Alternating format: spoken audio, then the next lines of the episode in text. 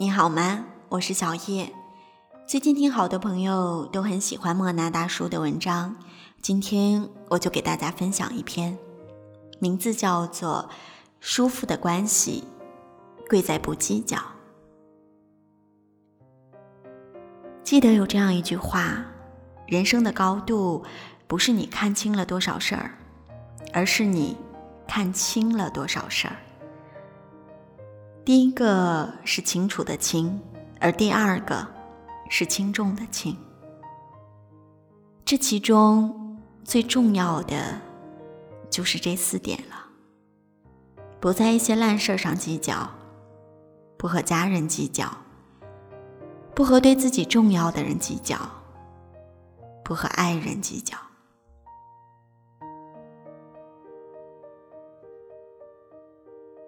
下面来听第一个故事吧。不在一些烂事上计较。去年夏天的时候，我和一个项目的负责人去外地办事儿，当时我们坐在车上赶飞机，突然有个人从马路边上跳出来。司机立马踩了急刹车，所幸并没有人受伤，但是那个人却赖在了地上，非说是我们的车撞到了他。很显然，我们遇到碰瓷儿的了。司机摇下车窗说：“让让，我们赶时间呢。”对方见我们搭理他了，更是大声的嚷嚷，吸引了很多人过来围观。负责人气不打一处来，打算下车去讲道理。我拦住了他，然后拉他从旁边的门走了，留下了司机报警去处理。他在路上愤愤地说：“这种人真是太可恶了。”我安慰他：“没有必要去计较的。如果你跟他说话，他可能会抱住你的腿讹你一顿。可是飞机马上就要起飞了，我们还有更重要的事儿去做呢。”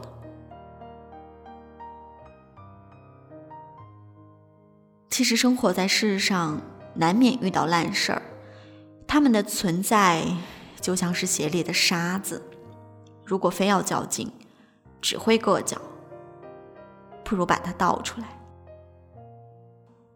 面对垃圾人，我们最好的应对策略就是不应对，因为你的时间比这种人贵得多，跟他计较和纠缠，容易被他拖入他们生活的泥潭里。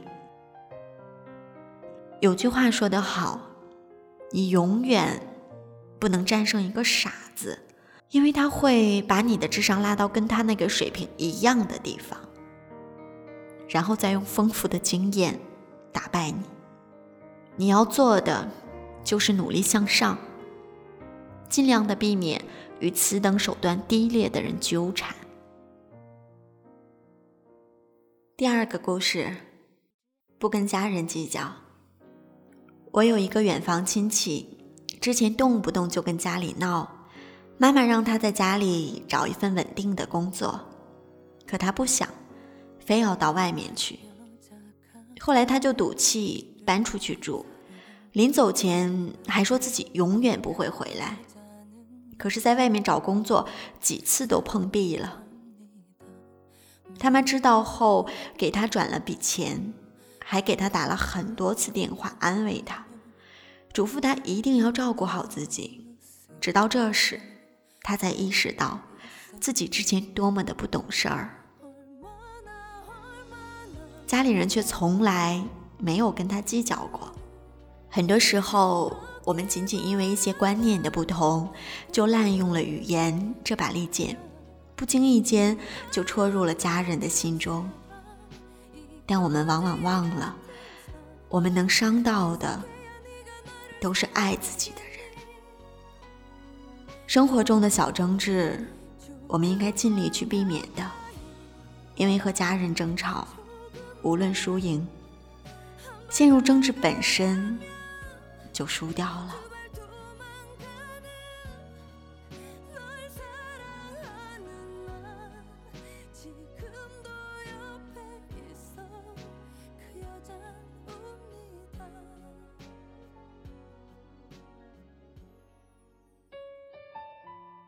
第三个故事，不和对自己重要的人计较。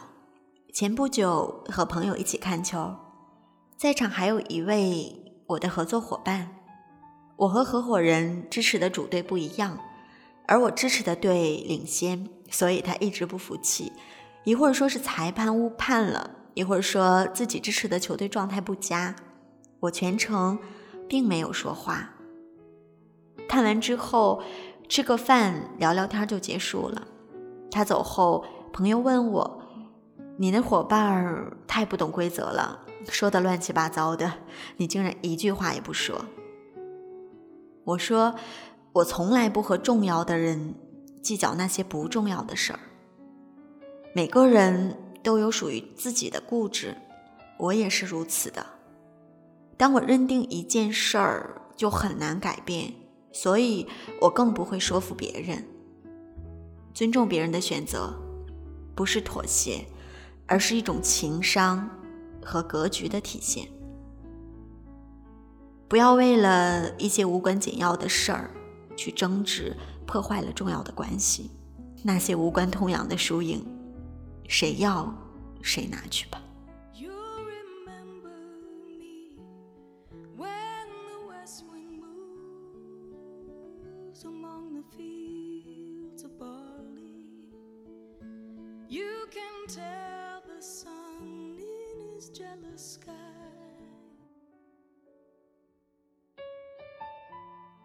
第四个故事，不和爱人计较。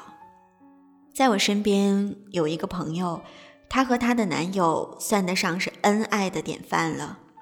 两个人无论什么时候都很甜，光是一个眼神就是满满的爱意。我问他们相处这么和谐是怎么做到的？朋友告诉我，每次有小摩擦的时候，男友都不跟她计较。无论谁对谁错，总是先服软道歉。情侣之间难免会有磕磕绊绊，通常女生生一个人的气，不是真的就不想理对方了，而是希望对方能够在意自己，能够来哄哄自己。所以她现在也很懂得体贴男友，不会因为一些小事儿去吵架了。热爱生活的人。根本就不会和爱人吵架的，他们善于把自己的家庭变成安稳的港湾，而不是一场飓风。人活在世上，难免会遇到一些琐事儿，过于斤斤计较，只会有无意义的内耗，让自己心力交瘁。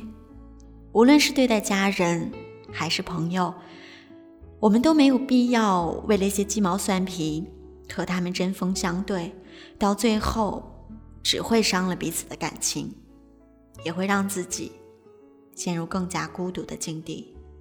我们真正能做到的，没有和解，更何况世上你我皆过客，何必计较那么多呢？